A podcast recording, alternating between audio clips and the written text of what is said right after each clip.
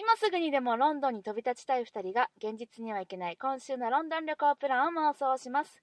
このポッドキャストは実際にロンドン旅行に行くまでがワンシーズンです。それまでインターネット上や雑誌にあふれるロンドン情報を駆使しながら妄想旅行をすることで実際のロンドン旅行をより充実したものにするのが目的です。では第41回妄想ロンドン会議を始めます。水口です。清水よです。ろしくお願いしまよろすしくお願いします。ちょっとさはい全然関係ないねんけど。お。っていつも始めんねんけど。関係ないことを話されてもな。いやでもね、うん。ちょっとね関係あるかもしれない。おわかりましたじゃあ聞きましょうか。妄想ロンドン会議存亡の危機ですよ。えー、どういうこと？もうちょっとねロンドンに行きたくなくなった。なんでよ。もう行くの嫌。嫌いになった？んロンドンのこと、嫌いじゃない。嫌いにはなれない。うん、どうした？こんなんに愛してるのに。何が起こったん？あのねすごく今注目してるはい。俳優さんがいらっしゃいまして、ジョン・シムさんっていう方なんですけどほのねお芝居がねう、うん、今日今日現時点で13日。2月13日2ね月13日、でまあ終わるんですよ。あロンドンでロンドンでお芝居をやってるジョン・シムさんの。の上演がうん。今日終わるんですよ、なんで私今日ロンドンにいないのって思って。おー。でねそう思って、まあそれもそれはしょうがないなと思って、うん。遡って調べていったらね、うん。前回投影したじゃないですか。えー、9月。9月にね、はい。えっとマーク・ゲイティスさんはい。がね主演されている舞台がありまして、ありましたね。でえっと 3days in country はい。in the country かな？ちょっとタイトル覚えてないですけど。うん。なんかね。うんちょっとやってるよっていうのだけを伝えてたよ、水口に。あそうそうそうそう。でマイク・ゲイティスさんのどの舞台芝があるよって居見ようかってなった時に候補に入れてたよよね。そうそう。でもやっぱりストレートプレイ難しいんちゃうかなってあの言葉的にね。言ったよね。言うた。うん。言うた言うた。ほんでやめてキンキーブーツ見に行った。そやな。うん。まあ、まあ結果的にキンキーブーツ見れたのは全然良かったんけど、うん。そのね、3days in the country はいナショナルシアターおで行わおれてたこのお芝居うん。にジョン・シムさん出てて。ええ出てしんちゃん。が好きなす俳げえ好優さんきなの。マなイク・ゲイティぜ調と、べないその2枚看板というか、あもう主役やん。めちゃめちゃ主役で出てて、あそう。っていうことを知るとさ、悔しくなるじゃない。ですね。まあ、せなんで見に行かんかったんやあの時っていうね。行く候補に入ってたじゃない。入ってた入ってた。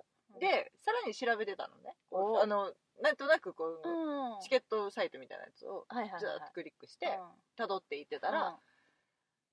あのーその その前回ね。それも前回やねんけあど前回ね。ウエストエンドをブラブラっとしてた時にさうん。ニコール・キットマンさんのさポスターがいっぱい貼ってあるおっとっとっとっと。ノエル川劇場の前を通ったじゃない、はいはいニコール・キットマンじゃんっつったやん。そう。ああこれちょっと話題になってたやつやみたいな。フォトグラフ。そうそう。なんか菜園やったっけ？何やったっけ？ちゃうかった？いやなんかでもすごく鳴り物入りでめちゃめちゃ評判良かったんでしょうんなんか賞も取ってあれたと思う。菜園じゃないか。プレビューが好評やった。なんかとにあかくなんかプレビューがすごい評判良かったのがそうだと思うんうん。う、にね。うん。もうめめっちゃ前通ってめっちゃポスター見てたやん。そう。ほんでなんなら2なん回ぐらい通ってかるやんこれ当日券あるってみたいな。どうする？ってまあでもねこれキットマンかまあいいかなみたいな感じ。言ったよね。言った。言ったよね。うあれにす私がすごいこれもこよなく愛している、んうん。あのヒストボイヒ言うてないヒストリーボーイズっていうはい。お芝居に出てるはい。スティーブン・キャンベル・ムーアさんっていう方がうん。いらっしゃいましてうん。出てたのよ。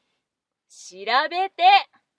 それ調べてもうさうん。前通ってたのよ。なんなら楽屋入りの時間ぐらいじゃん。ああもう出待ち入り待ち的な。そう。うん、にいたのになぜ見なかったと、ああまあそれはね。悔しいね。で思い悔しさ返せばさ募るね。1回目もさうん。なぜジェームス・マカボイのさうん。うん主演のさマクベス見なかったやってたっていうやってた。のをさ、思い返すとさ今になると悔しいやんまあまあまあまあでもあれは思ってたけどうん。思ってたけど,、知ってたけど。でもベン・ウィショーさんとジュディ・デンチさんのうん。ピーターアリスを取っちゃったんだよ、そうやな、まあ、あれ二択やったから二ね択やった、うんけどマカボイ見といてもよかったかな。なんかちょっとマクベス見たかったな。っマクベス見たかったな。ていう気持ちもちょっとあるじゃない。うんそうね、ん。っていうねいやまあ生ジュディ見れるの最後かもしれんってちょっとねジュディさんに失礼ながらねちょっと思ってね。あの私たちがね、投影してる間にやられることもってねえないよね次のケネス・ブラナー見れるかどうかわかんないからね。そうしかもなんかねあのースカイホール見た直後やったからねあベンウィ賞出てるうわーみたいな。M と Q M と Q って言ってそうそうそうそうそうねそう。まあでもね結果ねあのーサインとかいただいて。そうそうそうすごく良かったんだけど、うん。でももう一日感激に費やしてもよかったんじゃないかなとかいろいろ考えるとね。そうあのさ生地うん。今日本にいるから、まあ、うん今回のそうん。のジョン・シムさんの舞台は、まあ、うん。諦めがつくと、はい。ただ行ってたのに見てなかったっていうこの悔しさは何だ？い、はい。行ってるからダメなんじゃないか？私ロンドンに行かない方がいいんじゃねえの的なね。あロンドンに行ったことでそうそう。心が乱され、下手に行ってるからうん。しんどいんこの恋心 それが妄想ロンドン会議存続の危機ですか、うん、もうちょっとロンドンとか行ったらもうこれ以上悲しくなるのは嫌だっていう この乙女心。分かって誰か。あーまあ分からん。でもないけやどでも行こう。んそやな。うロンドンは行こう。行きたいなこんな私。にこんなに語ってる場合じゃない。ですね。そうですね。まあまあ,、はい。あの続けますけどねだよね。うん続けるよ、でもね私もねちょっとね存続の危機は感じてんねうん。んなんでかって言ったらね、あのロンドンにうん。行かなくてもお。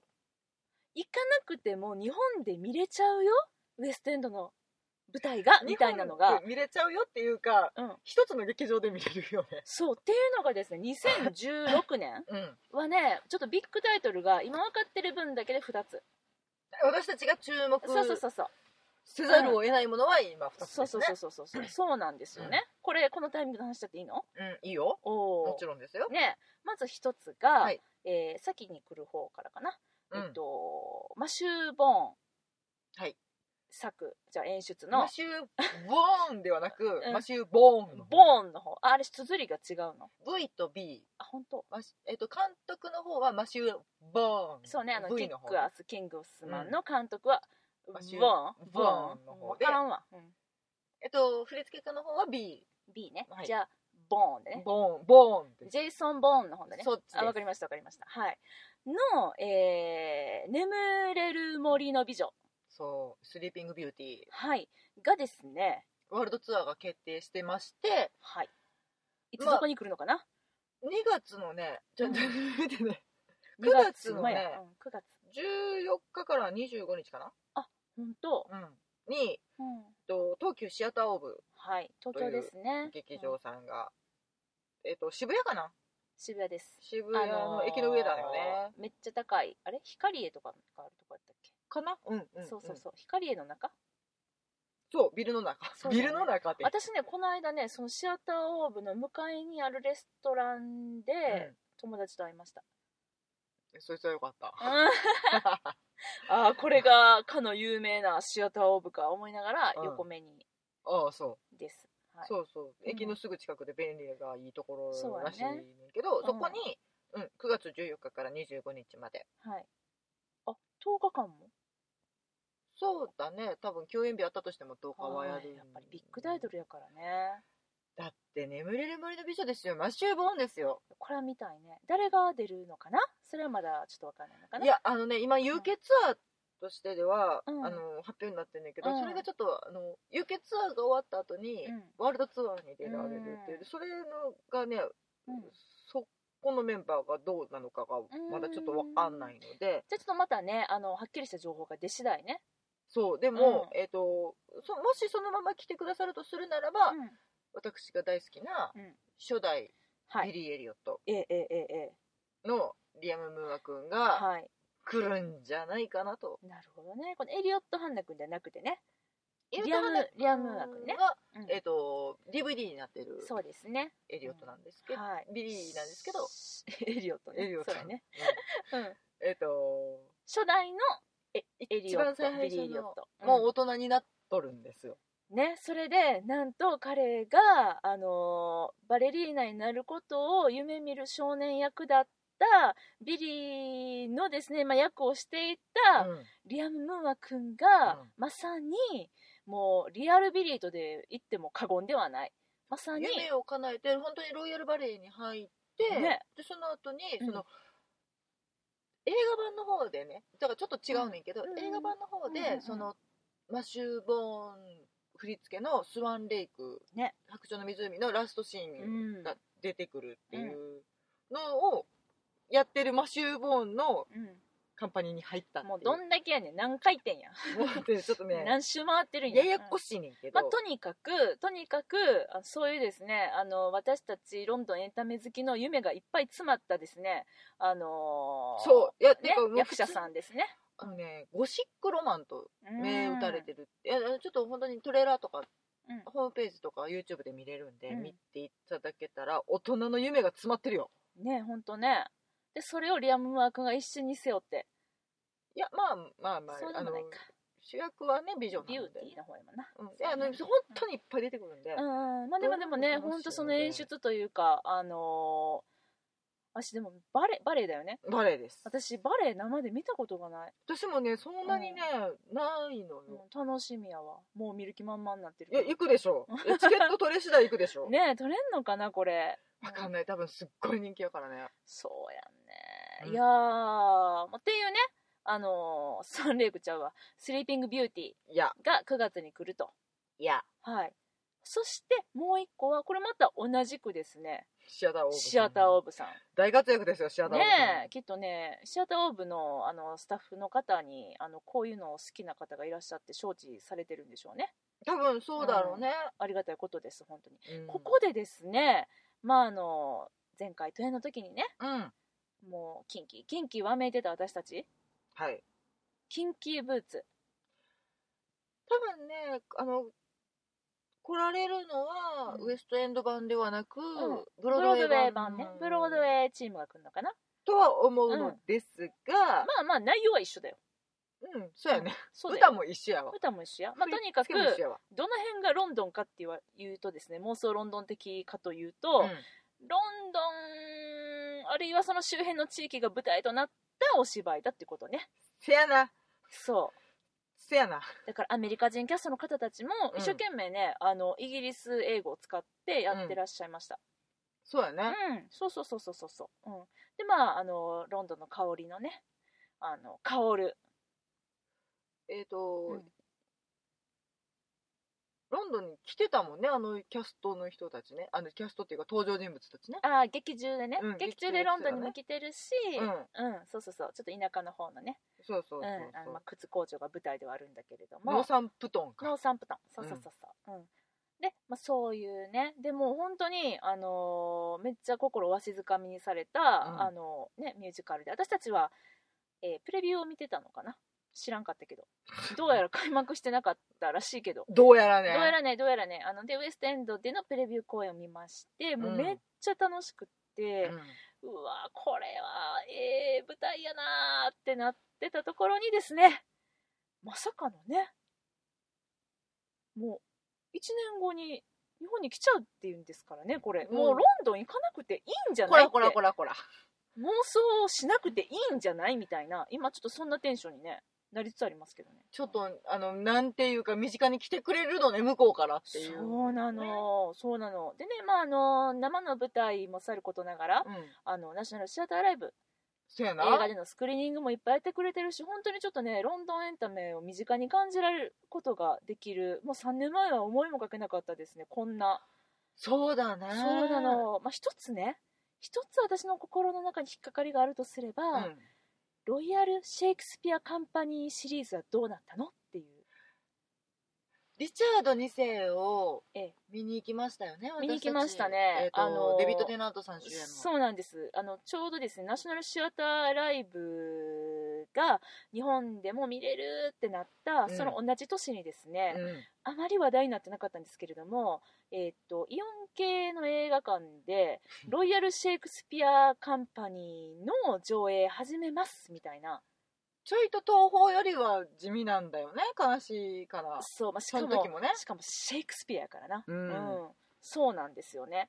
まあでうんもそれをうんと1個見たらうきっとお客さんの入りがねいまいちだったのかな？あれ続かなくって。ちょっとあのーうん。続けたいとは思っておりましたが的なコメントを出されてたのでね。ねえあれ残念やね。今やったらさもうちょっと入るの早すぎたねあれ企画がね。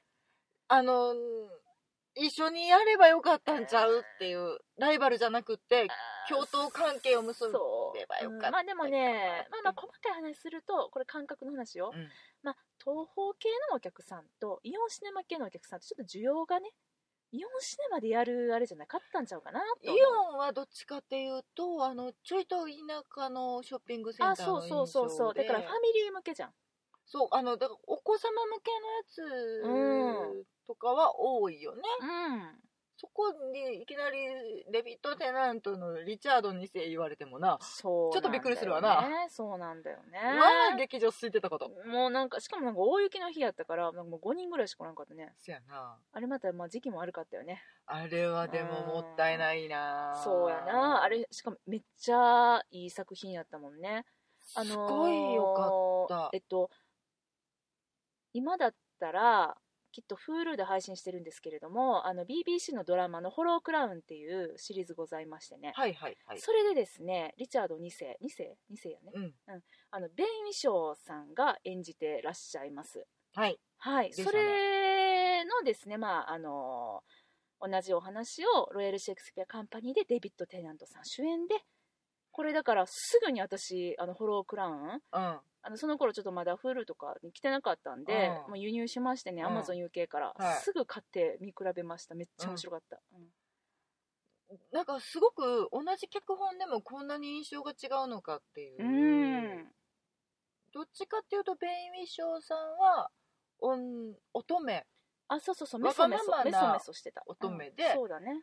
で、えっと、デビッド・ネテナントさんは機関機のうん。子供。そうそうわがままで。うん。ね。っていう印象でうん。こんなに作品が違うんやっていうのを実感できそうそうそうたすごい最初の作品やったので。そうですね。すごい印象深いんやけれどだから本当にあれをねイオンシネマどどなたかわからないんですけれども、うん。やってくださって本当に私たちはめっちゃ感謝してます。このうん。聞いてらっしゃるわけないと思うんですけど、ほんまに誰にこのね感謝の気持ちを届けたらいいのかわからない。かな書いたらいいんかな？ちょっとなんか制作委員会みたいなのできてはったけど今はもう多分ねだね。企画がなくなったんやとは思う。そうだね。うん残念ではありますが、ナショナルシアターライブがねこんなに成功してるから、そうやな。もう一回っていう気持ちもあるけど、ね。こんな日本にいながらうんにして見れるなんてさ、うん夢じゃん。そうやで。ほんまそうなんですよ。うん、っといていううわけでねこれいやもう日本でいいんじゃないって最近ちょっと思い始めたわけよ。おい。あかんね。二人ともあかんね。ちょっとほら、ちょっとね今ね、心がねうん。あの行きたすぎて惑ってる。そうやな。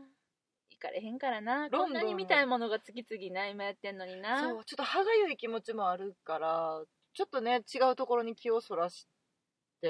はい。まだ行きたさの方を募らせないとねと思いつつまあでもそのキンキーブーツブロードウェイ版ではございますがはい。超楽しみだし眠れる森はもうね私泣き泣きながら行くよ。泣かんで泣かんでいいけうん。ど、そうですね。うんもうこれうん。うんもしねちょっとでも興味があられる方見逃すとまた私たちみたいに後悔すると思うんで。そうやね。また多分近くになったらもうゲッゲ騒ぐうんゲンゲン騒ぐと思うねゲンゲン騒ぐキキキキキキキキ眠れる眠れる眠れるバシゴマシモ言うてる言えてる言えてるところがすごいけど、うんうん、言うてると思いますんで、まあまたあの近くなったらまたその特集とかしたいと思います。はいというわけでねというわけでねあのちょろっと喋ろうと思ったらちょっと長くなっちゃいましたけれどもすいませんはいほんますいません今日のメインの話題に行きたいと思います。はいえー最新の話題をね最新ですよ皆さん 妄想ロンドン会議宛てにですね、はい。リクエストが届きました。おっと。はい。えちょっとそれやばくね、やばいですね、うん、あのー何々ちょうだいちょうだい。それちょうだい。いきますよ。はい。えー最近ね、うん。あの聞いていただいた方最近リスナーになっていただいた方からのリクエストなんですけれどもはい。キングスマンのレビューの回はありますかと。キングスマンのレビューを聞きたいですとあのね痛いとこつくね。痛いね。痛いよね。これね撮ったよね。撮りましたね。私の記憶にはあるんです。私も撮った。しかも長すぎてあとね前後編に分かれた。そうやんね、うん。あのー見て間もない頃にそうそうそう。大興奮した2人がうん。もう矢も盾もたまらず集合しそうですね。鳥うんそしてボツになるっていう、ちょなりましたね。っと若かったねあの頃の若かったな。そうやな、ちょっとですねあの撮ったんですけどもあのー興奮しすぎて、はい。まあ、あることないこと。しっちゃかめっちゃかそうですそうですそうです。取り留めもなさすぎるという。ただ好きという気持ちだけが先走るっていそうですね。あのー何の情報もないものになりまして。そうなんですね。ちょっとお蔵入りっていうね。はいことになってたんですけれども、まあ、リクエストいただいたことやししかも知ってた、とうとうね、はい。キングスマン2おえっと？撮影が始まったと、えータロン君のツイッターでの情報です。お始まった。なんか早いね。始まったか準備がスタートしたからね。あもう準備かもね。衣装の採寸してるよ的なツイートやったあーでもでももうそれは本格指導やね。そうですね。でもそれ以外の情報ってあんまり漏れてきてないよね全くです全くです、ね。はい、まあまあ準備段階なんかな、というタイミングはい。がありましてね。はいはい。そうね。それはねこれはねやっぱりそのやっぱりこの妄想ロンドン会議的にね、うん。このネタバレ全開レビューでお届けするこのはい。は妄想ロンドン会議ね、はいはいあのーもうこれはうん今。うん今がこのフレッシュな時期だと。はい。今でしかできないレビューもあるんじゃない？そうそうそうそうそう。もだってほら DVD ブルーレイ発売になって、割と、そうね昨年のクリスマスでしたからね。うん、毎日見てる人たちとかもいてはるからね。しかもねちょっとあのこのあレビューしようかなって思うにあたってね、うん。あのーちょっとポッドキャストで検索してみたんです「キングスマン」って、はいはい。ほんじゃもう結構いろんなですねあの、うんポッドキャスト番組がキングスマンのレビューをねうんあのされて。まして、うんで、まあ、私の大好きなライムスター歌丸のウィークエンドシャッフルでも取り上げられてまして。はいそうでね。そうなんですそうなんですよ。で、まあ、ちょっと聞いてみたのね、うん。そのキングスマンレビューどんな感じでみんな喋ってるんやろうとうん思ったら、うんうん。やっぱりね公開中だったりとか公開直後だったりするので、うん。みんな遠慮してねネタバレをね言ってない。うん。まずネタバレをしていない、うん。いやそこ聞きたいねんみたいなところがね、まあそうねそうなの。まあでもネタバレって言ってもさもう誰が死ぬとかはさ、うん。もう分かってるわけやんか、どそうんななことない。よそんなことない。やっぱりあのねネタバレしてはいけないなって思わはる人はそうまいこと隠して。私はねそうか。あの上映前に、ん。あの爆弾にあの引っかかってしまって、まあ見事に吹っ飛ばされましたけどマジでこの人死ぬのっていう爆弾に見事に地雷に引っかかりましたけれどもじゃあ、えっと、うん今からはそれをうん。すらもご存じない方は、うん。ちょっとそうや送っていねただかないとそうやね。まだちょっとその DVD ブルーレイをね、うん。見るのを楽しみにしてるんだっていう方誰がは死ぬってことをうんご存じない方で楽しみにされてる方は、ちょっとオフ、そうですね。まあいっぱい死ぬけどね、うん。いっぱい死ぬいっけどぱい死ぬけどでも？まあまあまあまあでかいとこね。でも？でかはい、っていうのも送っていただいて、はい。であとね、まあ、その送る前にね、ちょっとどういう話しようとしてるかっていうのを言っとくと、うんうん。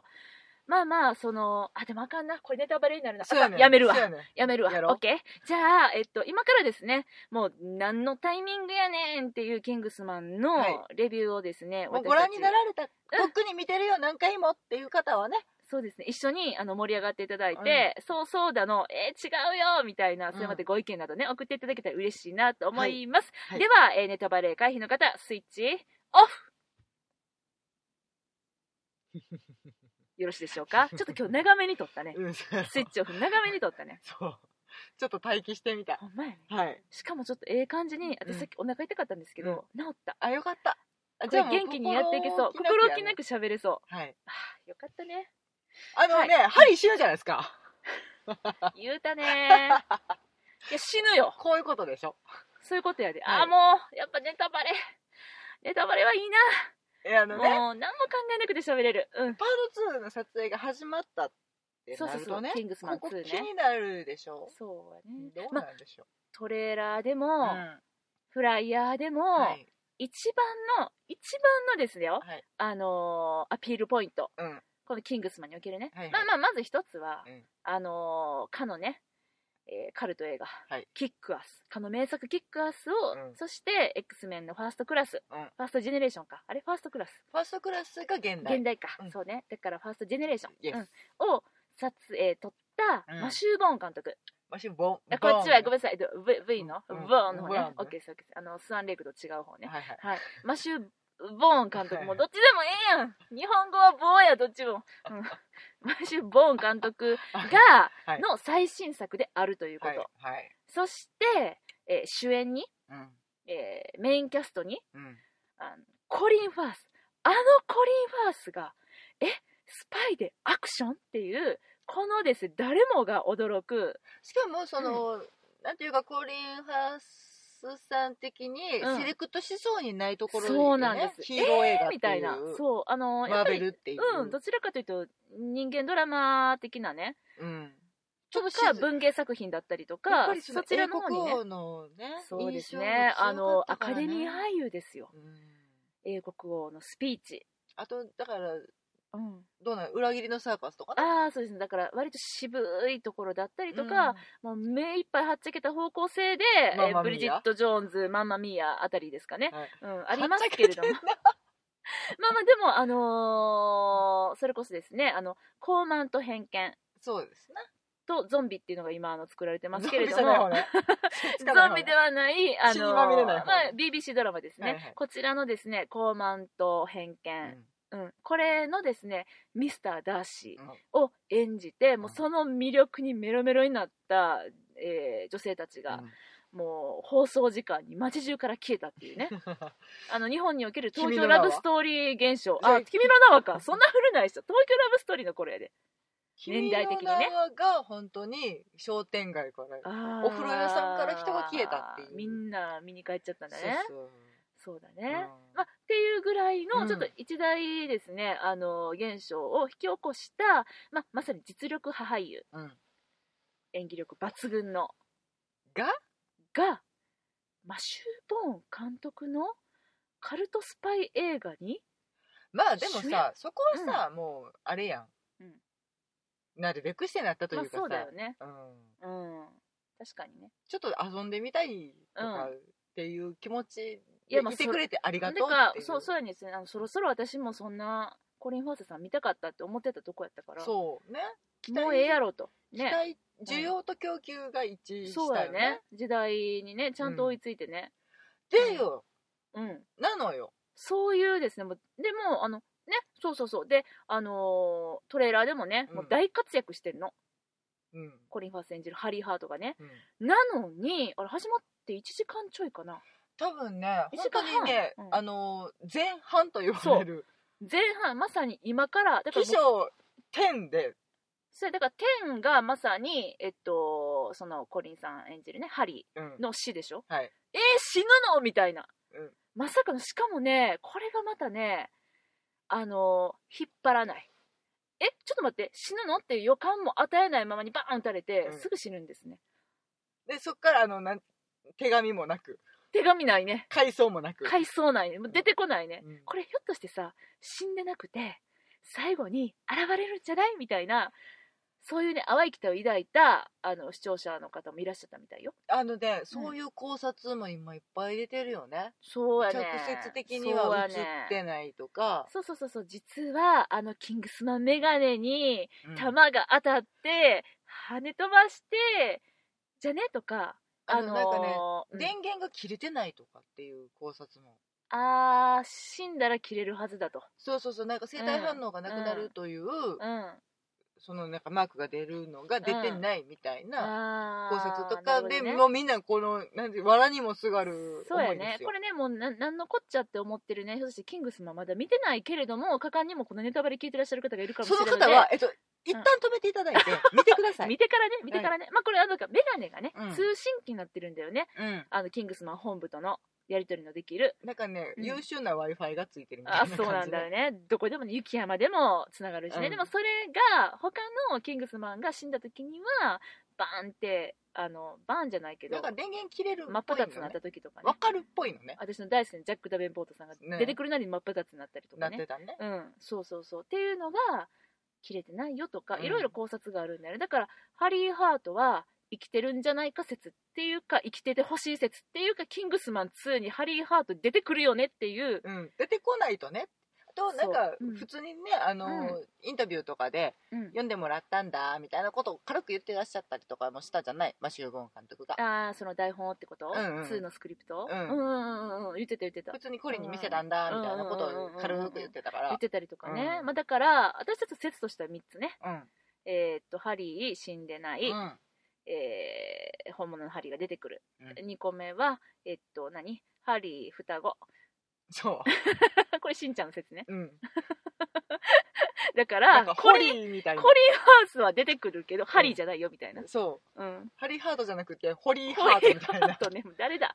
人が出てくるんじゃないかなっていう、うん、うん、いやそこまでしてでも出てほしいっていうこの願望ね、そうねとは、えっと、回想シーンに出てくるんじゃないかとか若い若いそうだからあとけ頃そのハリーハーうんトとして、うんそのなんていうのもうちょっと前を描くとか。うんうんうんキングスマンのね。うん、うん回想になるのかな、うん。これもな、うんなん。かそういうのがあるんじゃないの？みたいなうんうんうんうんうんぐらいしかあとないよね。あともう完全に別人やけど他人の空に出てるっていう 第4の説も唱えておきたいけどね。でもね私ね今日このポッドキャストをね、うん。あのー撮るにあたってうん。ね、考えてたの、まあ、やっぱりこのタイミングで撮るってことはさ、まあ2の考察になるよねって思って、であと他にいやでもコリン・ファースうん。が出てきて、うん。おおって思えまあおおって思わなくてもいいんだけれども、うん。まあ、ひょっとしたらあのこういう作品を作るマシュー・ボーン監督のことだから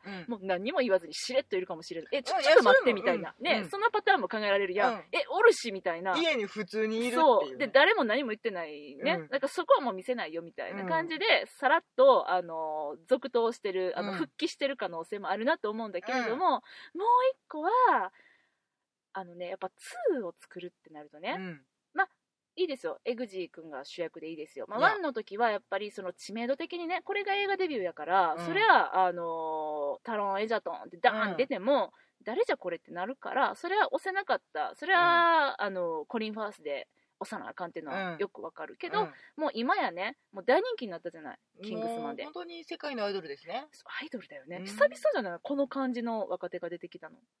可愛らしいそう。感じこの、ねワンダイレクションにいても何の不思議もない感じね、そうね、うん。この親しみの持てる、うん。もうなんか陰ではなく陽。ような感じ。明るい。そうあの近所の。デイン・デハーンではなくみたいな。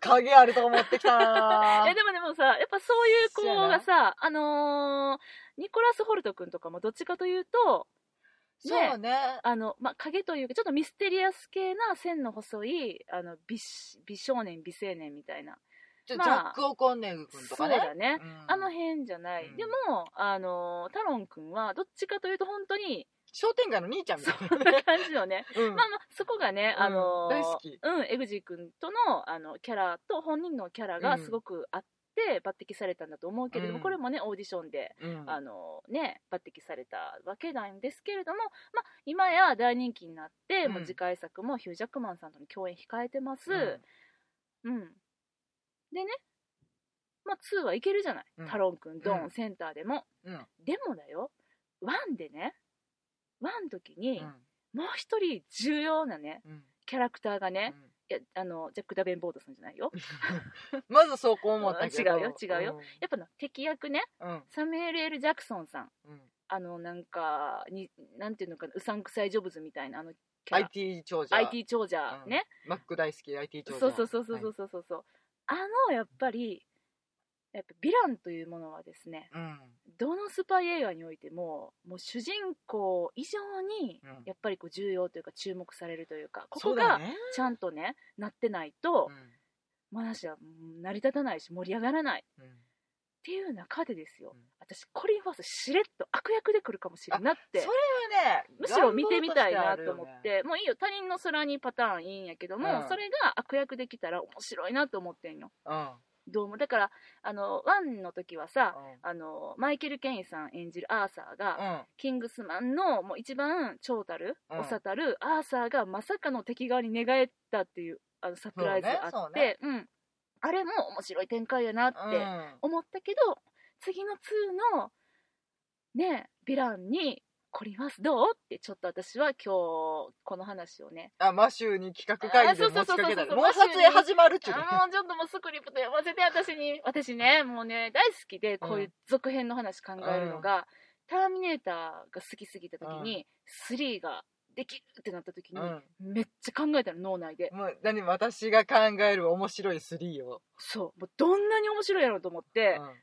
いやもう2であんな面白かったから3はこれやで夢に見るぐらい考えて、うん。で見に行ったらもう全然面白くなくてえ私が考えたやつの方が面白かったやんってそツッコりゃそうよ。ミを入れましたけど、まあ、そんなことはね、まあ、置いとくとして、まあ、ロンドン要素のない話でね失礼しましたけれども、まあっていうわけで私ちょっとそれをね考えてどう思うどう思ういやそれでもね、うん。マンシューボーン的には普通に来るんじゃないかなっていう。なんかねやってもおかしくないでしょ？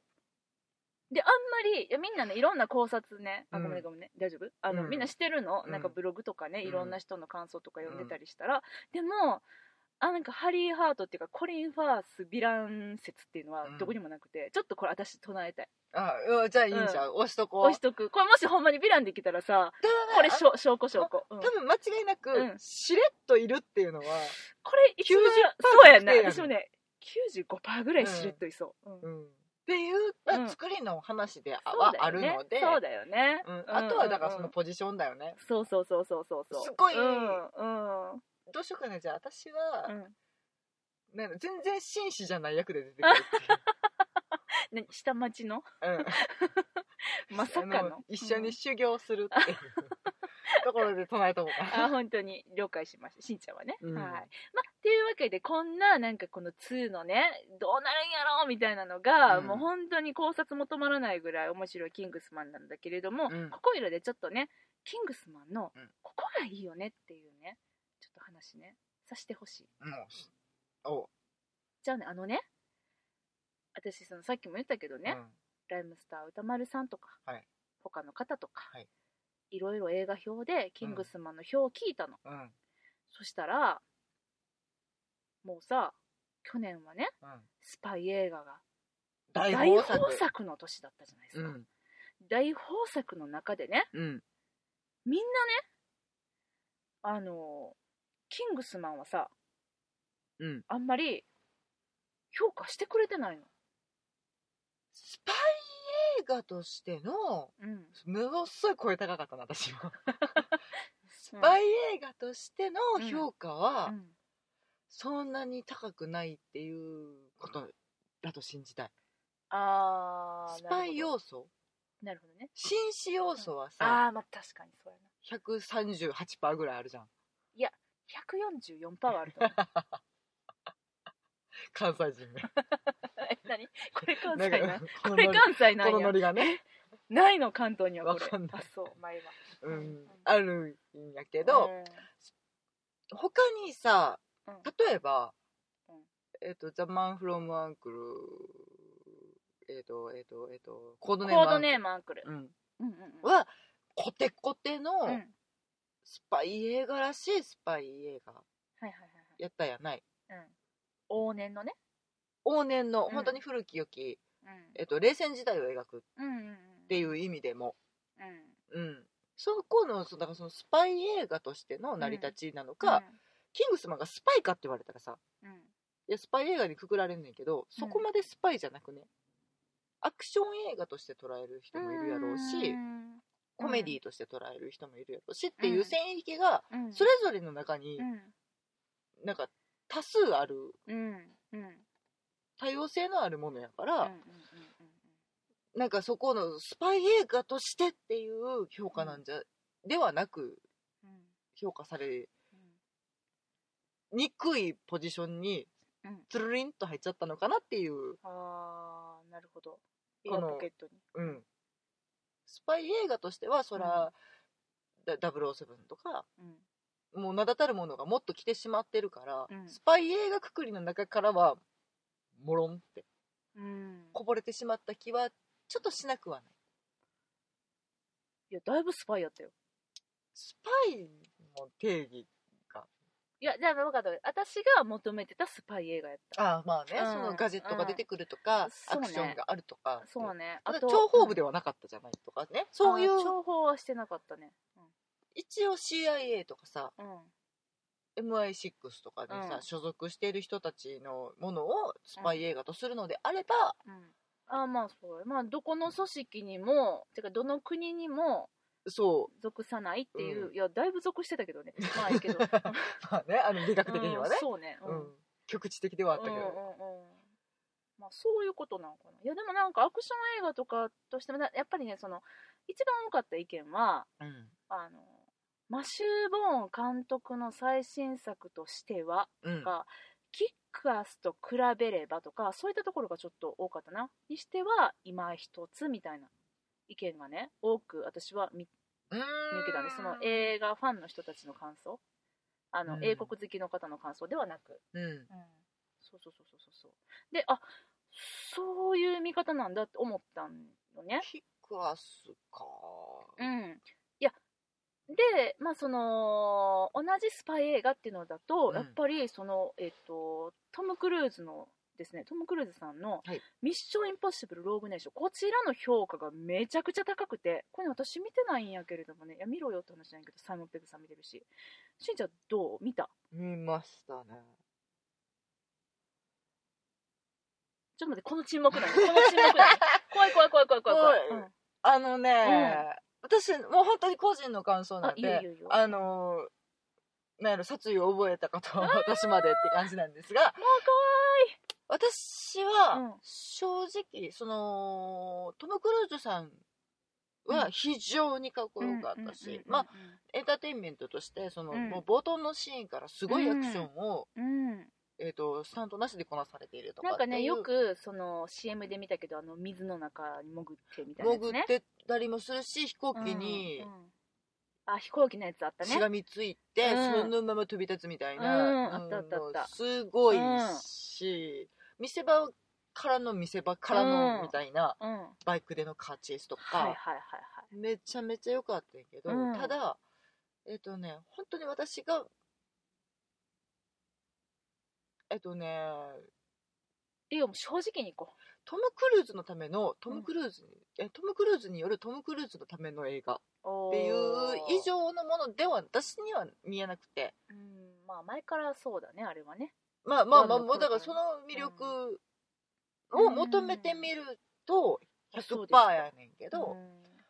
あのーさっきも水口も言ってたけどさ、魅力的なヴィランいないとって、うん。ざ例えばそのキックアスであったら、うん。えっと、マーク・ストロングさんであったりとかでさキングスマンのサミュエル・ L ジャクソンうん。とか、すごく魅力的うんうんうんで大好きで、うん。うんなんかそっちにもうん。なんか嫌いになれない感情移入してしまうっていうのが最低限欲しいのね。あーはいはいはいはいはい。うん。その人の立場でこの映画をもう一度見ることができるっていう、あーこれね。こう映画好きの人のねあの楽しみ方ね。うん。なんか立場ね変えてみるっていう視ね点を変えて、っ何回でも楽しめるっていうね。ていう意味でうん。見た時に私、うん。そのログネーションのね、うん。悪役をやられてたのはね、ショーン・ハリスさん。はい。私が今一押しちょのっと待って今ショーン・ビーンって言いそうやったな ショーン・ビーンさんとショーン・ハリスさんが出てる必殺処刑人っていうのを昨日見たからやねんけど、うん。わかりづらい。うん、ショーン・ハリスさんがね、はい。はい。一押しなんですよ今。それめっちゃ好きやもんねめっちゃ好き。あのー泣くほど好昨年のですね、はい。年越し、えっと、カウントダウンの回、はいあの私たちのポッドキャストね、あるんですけども、うん。あのそれでですねあのしんちゃんがいかにショーン・ハリスさんがうん。素敵かっていうのを思いの丈を語ってますので、よかったらあの聞いてみてください、はい。あの12月31日収録っていうやつですね。はい。はい、宣伝でした。はい以上続き、そうそのショーン・ハリスさんが、うん。こんなに好きな私がうん。見たけど、ショーン・ハリスさんが魅力的に見えなかったっていうのがちょっとねあーそうんや。念ポイントの一つではある。そうなんや。うん。うーん。あのすごく役としてうんも成立しているし、うん。物語としても面白いねんけど、うん。トム・クルーズさんを見せるための装置の一つでしかないっていう印象がちょっと拭えなくて。だから、えっと、サイモン・ペグさんもすごくいいお芝居されてるし、うんいい役なんだけど、うん。なんかそのいい役っていうのが、ううんまくトム・クルーズさんを見せるために機能したねっていうのの以上でも以下でもなかったかなっていうあそう気ですがちょっとしてかしまいまして。これはなかなかに辛辣なあれですね。私結構言ったよね今ね。いやまあ私まあでもまあトム・クルーズのことしか言ってないからあの別に作品そのものの脚本どうとか演出どうって話はしてないから、なんかね、うん。でもねそのコメンタリーとか聞いてても、うん。そのトム・クルーズ推しに終始している感じがしてしまって、うん。いや他の誰かにうん。感情移入してみた時にこの映画楽しめるのかなって思ったら、うん。決して楽しいものではない、気がするなっていう。そうほんまに。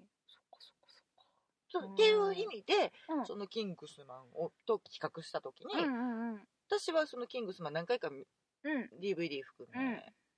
劇場含め見ましたがサミュエル・ L ジャクソン目目線でも楽しいし、サミュエル・エル・ジャクソン目線どんな感じで見るの？教えて教えて。いやだってさ、うん。あのあのな入れたちで、うん。あれ年齢設定どれぐらい？60歳ぐらい？もうちょっと上かな、まあでもえっとコリン・ファースのハリー・ハートとまあ同年代っていう感じっぽかったけどね、まあ50歳以上ではある。50以上でまあ50半ばぐらいかな。うん。かな、うん。あの年まであの格好を貫いてきた人が、うん。うん。サビルローで、うん。あのジャケットを仕立てるっていうあの世界観って、うん。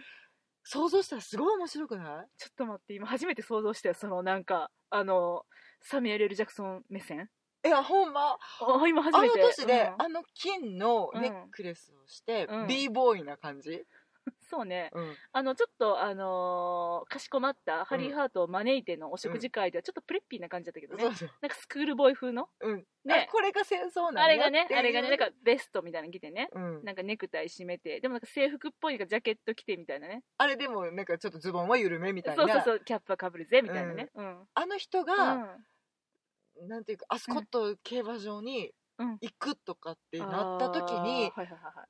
この世界をどう見れるんやろうとかって思うとすごく面新し白いい超感情移入している。いや。ああそうかそうかそうかやしそうか。マーリン、マーク・ストロングさん演じる、うんうんうん。マーリンの目線で見ても、うんうんうんあの教習所のさシーはいはいンとかさはい。はいあの、スパイ養成所な？養成所の合宿所みたいなところで、あの紅茶のマグカップを思わず落とすっていうあの衝撃のでかさ。あれはちょっとあれだよね。あの気球じゃないわ。えっとスカイダイビング的なことをやってでパラシュートを開く開かないの限界点を超えた瞬間に、うん超えた瞬間にねそれまではなんかおう頑張るよみたいな感じでちょっとこう一歩引いて紅茶飲みながらこんなにあの研究生たちがうん。あの候補生たちこんなに窮地に陥ってるのにおい紅茶飲みながらゆっくり優雅にモニター見つめとんかいって、まあまあこれまでは毎年のことっていう感情が、もう観客としてはハラハラするんやけども、うん。そしたら観客もハラハラしてたけどいよいよマーリンがね限界点超えて、うん。ミルクティーをね、ポラーンって落とした時にああマジやばいんやっていうのがこっちもね伝わるっていうね。あの時のマーリンとかにすごく感情移入できるキングスマンあがすごく私はうん。ななんていうの？あうん。エンターテインメントとしてうん。すごく素晴らしい。想像の余地があるってこと？深い深いっていうかおかしいな。深みがあるってこと？そのキャラクター造形にあの全てが機能するように作られている脚本と真ん中を立てるためあーそうだね。機能している脚本。まあまあ演出もやけど、うんまあ、その違いってどっちもそのうん。作品作りとしてはあり得るものやけど、ねそうね。うん。なんかね私がその群像劇が好きとうん。かっていうことが多うん。分すごく大きいんやとは思うねんけど、そのキングスマンとかの方うがん多様性があるので、わかる。あのー何度も美味しいみたいな、そうやね。いや歌丸さんもねうん、あごめんライムスターの歌丸さんなんですけど、ライあのもうあの、まあ、ローグネーションのことを推しながらうん。も、あの2015年の年間ベスト10にキングスマンは入れてなかったですけれどもでもえキングスマン派の人はいないの？ってすごい言ってたから、うんまあ、これで伝わらんと思うけど、うん。私キングスマン派ですってめっちゃあのラジオ聞きながらあのもう挙手した、うん。うん。でも本当そうなんだよね。だから脚本がほんまに面白かった。うん。そのキャラクターの特性も生かし、うん。それでちゃんとあの物語が展開していく。だからそのジャッうんク・ダベンポートさんにしてもさ、うん。あんな冒頭の5分ぐらいじゃない、うん。レバンって。そうね。なのにこんなに素敵に見えているっていううん。描き方ってうん。やっぱすごいなと思う。まあそうやね。印象的よね。うん、うん。それあのうん。ほら、そのキングスマンテストのうんうんうんうんさあのトンネルで待ち受けてた最終テストのさ、はいはいはい。あの線路の上にねそうそう。拘束されて縛り付けられて「ほら言えよ吐けよ」って言ってる、うんうんうんうん。あの人ですら、うん。こんなに鮮明に覚えてて、あ 覚えてる覚えてる。うん。あんなにドキドキしたじゃないっていうのが一人一人、うん。うなんか覚えてる率ってやっぱキングスマンの方が、うん。私は多いなと思なるほどね。うん。はいはうなんかね、うん。同じことがパディントンにも言えるけど。出た。まさか。私あれちょっとねスパイ映画に入れたくて、いやあのねお聞きの皆さんはうん、えちょっと待って。い今ここでパパディントンって思われたと思うんですけども、うん。はいはいはい。はいはい私もあれスパイ映画に入れたいです。うんそれはそういうシーンがあったから。なんだけどだったったらたっうんたっていう、あったし、ん。あったしそのなんかね、まあ、スパイ映画に入れるっていうよりかはそのなんかキングスマンと対をなす映画として、そうだね。あのーあの違いは子供に見せれるか見せれないかだけで、そうやね、うん、えっと同じそのロンドンを舞台にしているそのいや、イギリスね、うん。英国うん、成分120%、うん。で紳士出てくる。かた紳士。片やコリン・ファース片やクマね。せやな。あれパティントンが一番の紳士でしょ？もちろんですよ、うん、そうでしょそうでしょ、まあうん。だから紳士うん、とはってあそうやね。うものを描いている、そうやね。で、うん。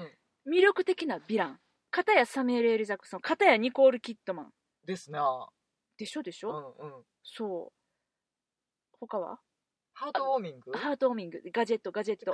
ガジェット掃除機掃除機。そうやな。うん。掃除機と対応なそのな傘か。とかねとかね。うん、とかっていうあとまあ伏線の回収の見事さねそうね、うん、でまあ芸の細かさとかまあまあひょっとしたらなんだけれども、その私たちがこんなにキングスマンのことを愛してるのは、うん。すごくもうイギリスらしい全てがイギリスらしいからかもしれない、そのうん。えっとねそ一つすごくその皆さんの感想を聞きながらうん。私が違和感というか、えーそうかなと思ったところが一つあってね。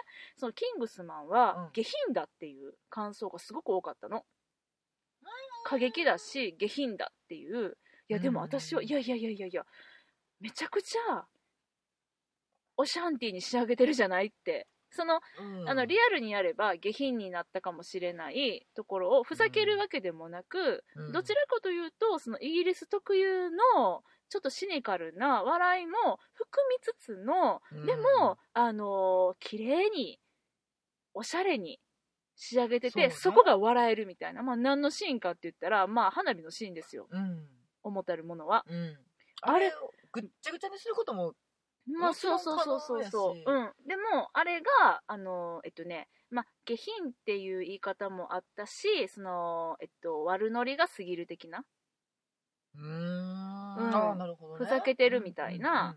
いやふざけてないとは言わへんけど。言わへんけどでも、あれねまあオブラートに包みはってみたいな、うん。あれがめっちゃイギリス的やなと思ってあの包み方が。あそこに転換するっていうのもすごく発想力がいる話そやんか。ういやそうやねそうやねそのなんかこう、うん。展開の仕方がうん。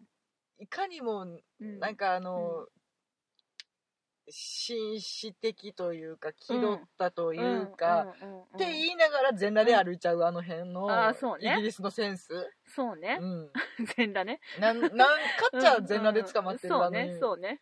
英国人たちうんの、うんうんうんうん。まあ、キキングスマンに全裸は出てこないですよ。全裸は出てこない、うん。あのあのラストシーンの王女様はなんか近しいことになあってるけど。あそうねそうね。まああそまああれもこでね。物議を醸してたけど。そうやね。でもあれを笑えるのは多分私らがちょっとあのイギリスの作品とかを見てその感覚っていうかさなんかそれにちょっとシンパシーを覚えてるからかなって思ったりもした。なんか文化の違いってあるかもしんないなって思った。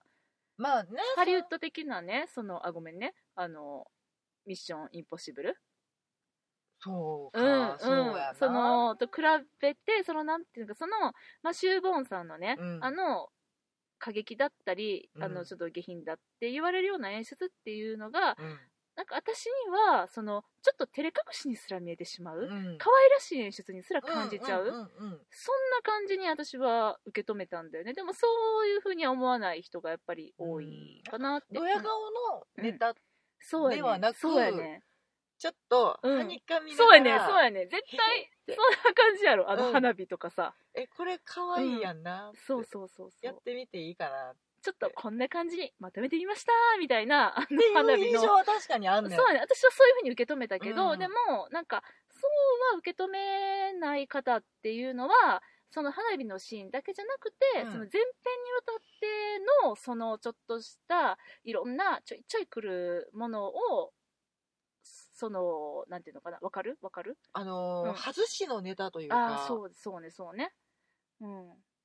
ドストライクではなく、うんうんまあまあちょっとひねくれたっていう、うん。もういわゆる英国人の感覚なのかもしれないけどそうやね。それうがん。分かる分からないじゃなくって、うん感覚的に好き嫌いとか、そうやね。あの引っかかる引っかからないっていうそうそうそうそう、うんなんかそのシニカルさというか、うん。あとそのそのはにかみ感。うん。あとはなとはいえでもはにかむしちょっと照れ隠しやしだけれどもあのストレートっていうのがこれがですねパディントンとこれまた共通点。あれなんやろなあのすがすがしさ。分かうんない、うんうなの？思わへん、英国といえばモンティ・パイソンと思ってしまう私としてははいはい。ちょっとやっぱりその感覚もあるのかなっていうあのーうんあれなんやろねモンティ・パイソンも、あうん。小難しいことを言っていてうんうんうん。非常に頭を使うはい。コメディだとはい。思われていながらあああああいや実はうんめちゃめちゃバカバカしいやんっていう 外しの芸やったりうんただの肉体で笑かしにかかってうるんうんうん。あの狭間寛平さんとかね。ああはいはいはいはい。ああいううん。動きで笑わせるっていうことをやってるだけなのに、うん。なんでこんなにこうこじゃれたというか。そうね。なんかね。それもやっぱり23回転してるの？みたいな見せ方うんがすごくやっぱり英国的なんやろなと思ってしまって、同じ血をやっぱりうん。パディントンとか、うん。えっと、キングスマンうにん。ちょっと感じる、感じるね。そこは心地いいと思えるか思えないかっていうのは結構大きいかもしれないね。そうだね。うん、いやでもねまあその私ね妹と見に行ったんですけど、うん。あの妹別に英国至上主義でも何でもなくて、うんうん。まあ私も別に英国至上至上主義ではないですけれども言えてないけど、うん。まあ、好きやなっていう、うん。うん。やねんけれども今のねその話だったら、そのえじゃあイギリスの人とかうん。イギリス文化とかにそのねえっと密接な人しかうん。楽しめないのってちょっと思うかなと思ったからちょっと話そうと思うんだけれども、うん。でもそんな妹でもめっちゃ面白かったって言ってて、うんそれはね私やっぱね脚本の力ってやっぱめっちゃ大きかったと思うんだよね、あのーやっぱさもうのっけからねうん。普通さあの展開でさ、うん。エグジーのね、うん。お父さん殉職します、うん。殉職殉職やろ、うん。死にます、うん。ほんでお母さんが悲しみます、うんあの人を返してみたいな。うん。言ってます、うん。純粋なエグジーがいます、うん。えー10年後。うんお母さんえちょっと待ってみたいなえ親子2人でさつつましく暮らしてて、うん。でエグジーは母親支えてとかさそういう展開じゃないの？ってもうなんかもう自然とそのねそう。頭の中にさ次の展開予想してうん。たらまさかのもうなんか町一番のワルとえーみたいな。うん。で出来上がってるみたいな。うん。え妹できてるみたいな。江口どっちかっつうとのけもんやん。そう、ね。しかもエグジ超妹のこと可愛がってるっていう。あの関係性も不思議やね。そうそうなんかそういうあるんやろね。そうそうなんかねそこが不思議なリアリティと、うん。あの意外性。あの漫画の世界と、うんそのキングスマンのあのお店ね。うんうんうん。もう鏡に手を当てた瞬間からの、はい。あの非現実感うん。とうん。あのパブでパブでたむろしている、うん。はいあのジャージのねはいはいリアリティ。はいはい同じ映画とは思えないじゃない。そうねそうね。このリアリティの中に、うん。あれが存在するって思わせるってうんうん。すごいなっていう、そうやね。あの地下にうんあんな鉄道が走ってる、めっちゃ速いやつね。うん、うん。なんかカプセルシューターみたいなやつうな、ん。あのあれをどこまで夢物語で見せるのかっていう、うんそのさじ加減うが、ん。多分なんかうまいこと、うん。中二心とそうやね。乙女心をついてきてるんやろなっていううんうんうんうんのは、あでもやっぱり現実の世界やから、パブでどうしようもないやつはうんうだうだしてるし、うん。世界でうん。あの、シムがうん。無料シムうん。が発動してしまった時の、あの殺し合いの,、うん。あの普通に人が人を殴ってる感じ、わかるわかるわかる。あのバシバシ叩いてるやんあれうん。って、すごい痛そうやったやん。痛そうやったね。うん今わかるわかる。私と水口が発動した時、発動した時に引っかかってしまったら、うん。ああいう殴り方になるんやろなっていうそうね。リアリティ。そうね。あんな非現実やのにっていうのが、なんかこの絶妙な感じがうん。すごく身に迫りつつうん。夢見るっていう。はいはい。あの絶妙な感じが。なんかもう絶対ありえへん世界でもないねんけど、うん身近に起きてほしいって思わせる何かが。こんな世界があってほしいっていうドファンタジーじゃなく、うん。なんかそういううん。夢と現実のそうやね。塩梅がハマる人にはハマるというか。うん。いやなんかねまあ見事やなって思うねんな、うん。まあ、しんちゃんの言う通りに、うん。でもあでもじゃないな。それってやっぱしその世界のルールっていうのを始まった瞬間にちゃんと私たちに見せてたっていうその細かいねそうん。そのえっとだって普通さあんななんかえーアーサーがさ、裏切ったとかってシーンでさ、でエグジがさこのペンに入った毒を飲まされそうになって、うん。ほんででもまさかのちょっとこうあっち向いてる隙に自分がアーサーのとコップ入れ替えてみたいな、うん。そんなんもリアリティを持って、うん。ハラハラしながら受け止められたけれども、うんうんうんいやいやペン型の毒の 何あれ武器手みたいな。しかも押さな発動せえへん毒って。そう。で押したら発動するてみたいな、うん。あれをねやっぱり信じ込ませるっていうのは、そのあそこでめっちゃハラハラさせることができるっていうのは、うん。あの武器がほんまやっていうのを私たちにちゃんと信じ込ませる、うん。その積み重ねっていうのがそれまでにあって。それまでにだからねちょっとでも矛盾そうやねが見えてしまう,、そうやねあのなくす全くないあなんてもちろんもちろん。絶対無理なんもだけどもちろん、うん、いかにうまく見せるかそうそうそうそう。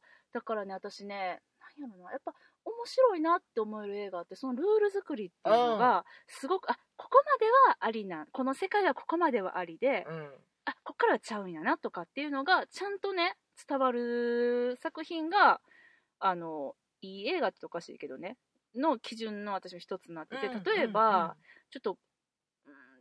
それあれでしょ、うん。あのーうん。例に出して申し訳ないけど、うんうんうんうん。ベネディクト・カンバーバッチうんさんのうんうんうんハムレットが 何のルールも私たちには見受けられなくて、ねこの場面どこやねんってなったっていうのは、で私たちがちょっと不完全燃焼になってしまったっていうのは、うんそのルールがちゃんと確立してなかったからっていう。そうやね。でなんかそのルールのその私たちへの浸透のさせ方っていうのが、うん。その意外性のある脚本の展開っていうので少しずつずらしてみせるっていうのがそこであの一個一個細かくうんあの私たちにそれを教え込むじゃないけれどもやっていったなっていう、うんうんそのまお母さんのあの変わり身の件もそうやけれども、うん。あと訓練養成所のシーンで、もういきなり水攻めに遭ったじゃないですか。っていう話をしてる時にうわー雨が降ってきて怖い怖い水攻めになって。ちゃいますねちゃいますね。うん。あのねなったやんか。うわーって水が来て、あれもさなんかあの、まあ、訓練しますって言われて、まさかあのタイミングで、うん。あんな水ブワー来るっていう風には私たちはもちろん予測してないわけで、うん。そこは意外やってんけれども、うん。なんで意外かって言ったらそんなん来ると思ってなかったからっていうのと、うんそれが来ることであこれがありの世界なんだっていうのがちょっとずつその重なってたっていうのが、それがあの足に仕込まれた、ね、靴に仕込まれたうん。毒,、毒シューズであったり、うん。あれ最後の最後にガゼルと戦う時に活躍したけれども、うん。とかあちょっとずつだからうん。この今の現代からするとオーバーテクノロジーなんだけどそれがありそうそうそうそう。の地下世界があるんやっていうファンタジー？そうね。それをちゃんと信じ込ませるっていうのがすごくうまいなって思ううんだ、だからやっぱこれに乗れへんかったら思んないんかなって。私はもう一個一個すごいもうこれあれかな？やっぱ中二的なの？この私の感覚が。だから乙女なんかな？乙女なの？何なの？あってほしいとかああいう世界に憧れるうん。楽しそうだなって思える。行ってみたいみたいな、うん。私もあの試着室の中に入って鏡に手を合わせてみようかなみたいなそういうことなんかな。うん。それ思わんとうん。まず矛盾点をまあ探す方もいらっしゃるしそうだよね。リアルドラマうん。とかを求められる方にとってはもうあれはもうんう口頭向け以外の何物でもないっていうのもすごくわかるしまあまあ見た時のテンションとかにもあるんやろうし子供騙しやバカにすんなっていう気持ちもうん。理解はする、ただ私はの中のうんうん。乙女心がうん。うずいてしょうがないっていうそうやなだけで、あのちなみにしんちゃんは乙女心と称してますけれども、あのこれしんちゃんなりの乙女のあれなんで、はい。あの他のね皆さんにとってはね、うん。違う心の部分の違う部分かもしれないですね。あそう少年心かもしれないしね、うん冒険心と冒かね。険心とかね。ううんんわかります。しんちゃんはこう乙女と表してますけれども、私は乙女ではないかな。でもちょっと乙女っていうその表現わかる気もする、うん。完全少年ではないんだよね。うん。なんちゅうか。ね。マシュー・ボーン監督もねちょっと乙女だなって思うそれ思う。わかる。ことがあって。うーん。今までの作品のなんか傾向的にそうやねやっぱりどっかちょっと世界がキラキラ見えてる人なんやなっていううん。そうだねそうだね。れが羨ましいっていうこともあるかもしれない、うんうんうんそんな風に世界が見れたらどんなに素敵やろうそうってちょっと一回思ってしまうと、うん。もうあの世界観がうん。とても魅力的に見えてしまうっていうことは、そうん。うん。あの監督の目で見うんた世界は多分ね、ワンダーランドだよ、ほんね。うん。っていう風なああいう大人になりたいなって、うん。全てを楽しめる風になりたいなって思いながら見てるからかなこんなにハマるのは、そうかもしれないね。うん。いやーいやいやほんまね。でもまああのー役者もね本当にねあの素晴らしかったですよ。あのその世界を楽しんでらっしゃるなっていう、うん。そやね。い座組やったねうんうんコリン・ファースさんとかが。リン・ファースさんほんまよかったね。あの人が率先して楽しまれたんじゃないかなって思う。そうやね。あの教会のシーンね。うん、うん、あれも一生懸命あのー訓練しはってね練習して。メイキングとか見てたらもうちょっとね、うん。大丈夫って思うぐらい頑張ってはる、まあ一応スタンドインの方もいらしたけども。でもほとんどやられてたりとかって、うん。やっぱりやりたいって思わせる何かがあったんやろうね。ん。そうやうん。ね、あとやっぱりこうタロン・エジャドン君ああすごかったね。頑張ってたね。私さその最初見た時は、うん。まあ、タロン君よかったけど、うん。まあ、そこまで別に印象っていうかうん。よりもやっぱコリン・ファースさんうん。が途中で退場したショックが大きすぎて、うん。ちょっとね立て直すのに時間かかったんやけれども、まあ映画の上映も終わり、まあ、ブルーレイとかで何度か見たりするうちに、ちょっともうタロン君最高やなって最近思い始めて。おおまたまたハマっちゃった。ハマっちゃった。あらら。もう今タロン君のウェールズなまりの英語に夢中で、うん。あのー彼ウェールズ出身なんですけども、うん。えっと、キングスマンの作中ではちゃんとあのウェールズなまりではなくてロンドンっ子今時ロンドン下町っ子のコックに。かな、うん。うん。まあ、割と、あのーそういう感じで喋ってて、うん。でも実際のタロン君の喋ってる英語聞いたら、うん。もうファッファッファッファしてんの。うん。私今までなかったけどこの鉛に燃えるっていうのが 今ウェールズ鉛に燃えてますからね。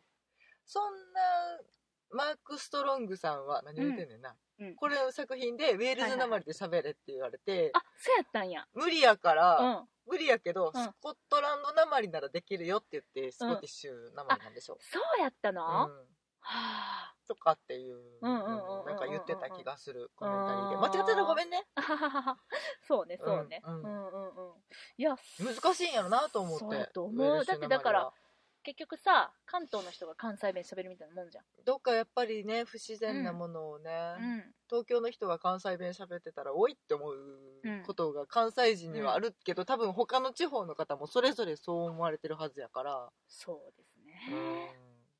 はいまあでもね、うん。もうどんだけ好きかしか語れないよね、いやーよかったもん。うん。ほんまに。てかもうねめっちゃもう50分も喋ってる。ああダメだダメだ まあなんかレビューっていうかね、うんもうまあちょっともうなんか好きですせみたいなのを語るだけの回になってしまったけれども、はい。ねあのーちょっとまあこのタイミングだからこそうん。かな、分からへんけどなんかしんちゃん見っけた面白情報があるとか。えあのねうん。全然さ盲点で見てなかったんけど、うんイギリスのはい。公式ウェブ。おーキングスマンの公公式ホーム式サイトページ。はいはいにねうん。行ったことなかったのさ今まで。おー行ってみて。あら。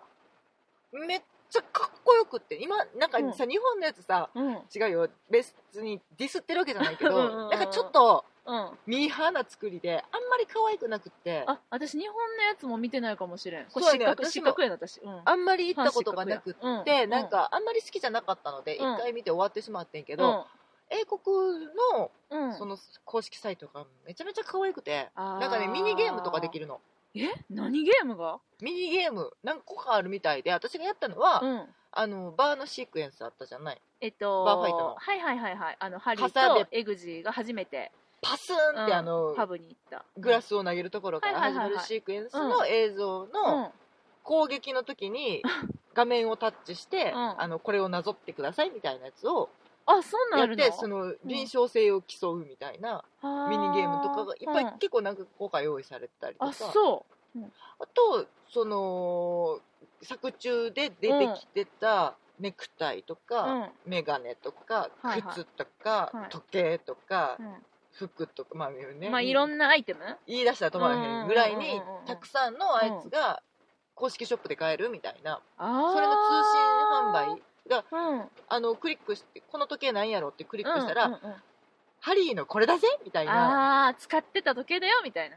とか、うんうん。ジャケットパッてやったら、うん。このシーンのこれだよっていうのもちゃんと説明してくれてそれで見てるだけでもすごい楽しいサイトが私今まで行ったことがなくて。ああそうなん。私これも知らんかった、うん。私見とけばよかったってちょっと思ったあーそうのでなんや。もしご存じない方があったら行ってみるとうん。意外と今からでも楽しいよってあほんまやね。見てからでも全然あ何回見てからでも楽しかったので。やってみようん、あのね、ちょっとスマホサイトとは見え方が違うみたいで、私はパソコンで見て、あパソコンやったらそういういろんなあのコンテンツが楽しめるってことやね。スマホはちょっと省略版なのかな？多分そうなってて、うん。あのーパス、うわ、すげえ雨が降ってきた。すごいっすね。このままいきますよ最後まで。ちょっと近寄って近寄って、そうね。マイクに近寄って。パソコン版で見ると、うん。あのーお店の地下の、うん。あのーアーセナル。はいはいとかも、はい。で、ちゃんとうん。武器をうん。見れたりとかもするので、うん。あのー結構ね、うん。可愛らしいのよ。うん。で、説明も丁寧なので、うん。ちょっとね、これ、知らんと損。あそう。うん、ゲームも遊べばいいと思う。あほんまですか？結構楽しい。はい。し、世界を何回も味わえる。はい。そう。っていうのをさっき発見してから嬉しかったのでね。はい、はい。い、やじゃあちょっと私も遊んでみたいと思います、はい。じゃあねあの2の撮影が始まりそうな予感もする、うん。今日この頃ですがあのまたですねキングスマンの喋らずには入れないからね。そうですね、うあのーほんま楽しいね、あのーこんな楽しみな気持ちで作品、えっと2をね、はい。見てるっていうのは幸せなことです。同じ監督が。まあ、そして同じキャストがこれでうちらもさ、うんうん。何回もこの話さ、二人でずっとしてるけどさ、こんなに話やまないことはないよね。そうやで。この収録の前に3時間ぐらい喋ってから来ましたからね、うん。うん、というわけでね、どなたかまたこのおしゃべりに。あ反論とか共感とか？一緒におしゃべりとかもね、そうですね。してみたいなとかもそうですね。思うよね。うん、思いますね。なんかうんキングスマンの回とかやっちゃいますか？語る回とかそれどうなんやろね。やってみていいならね。やりたいね、うん、結局2人です。5時間とかになるんでいやじゃああれですね、まあ、キングスマンえキングスマンとパディントンを語る回ね。ああ素晴らしいね。この2作品、うん、これに引っかかった方はぜひですね、はい。やりましょう。はい。こう大阪か神戸です。というわけで、えー、と今日はこんな感じで、はい。えーまたですね。次回はい。お会いしたいと思いますはいあの雨の中ご視聴ありがとうございました 雨の中は私たち、あーそうですね。いはいやいや、ちょっと,、ねちょっとバラバラらごめんなさい多分音うるさいかなと思うんだけど、もうすいません、このままアップします。はい。というわけでまたお会いしましょう。はいさよなら。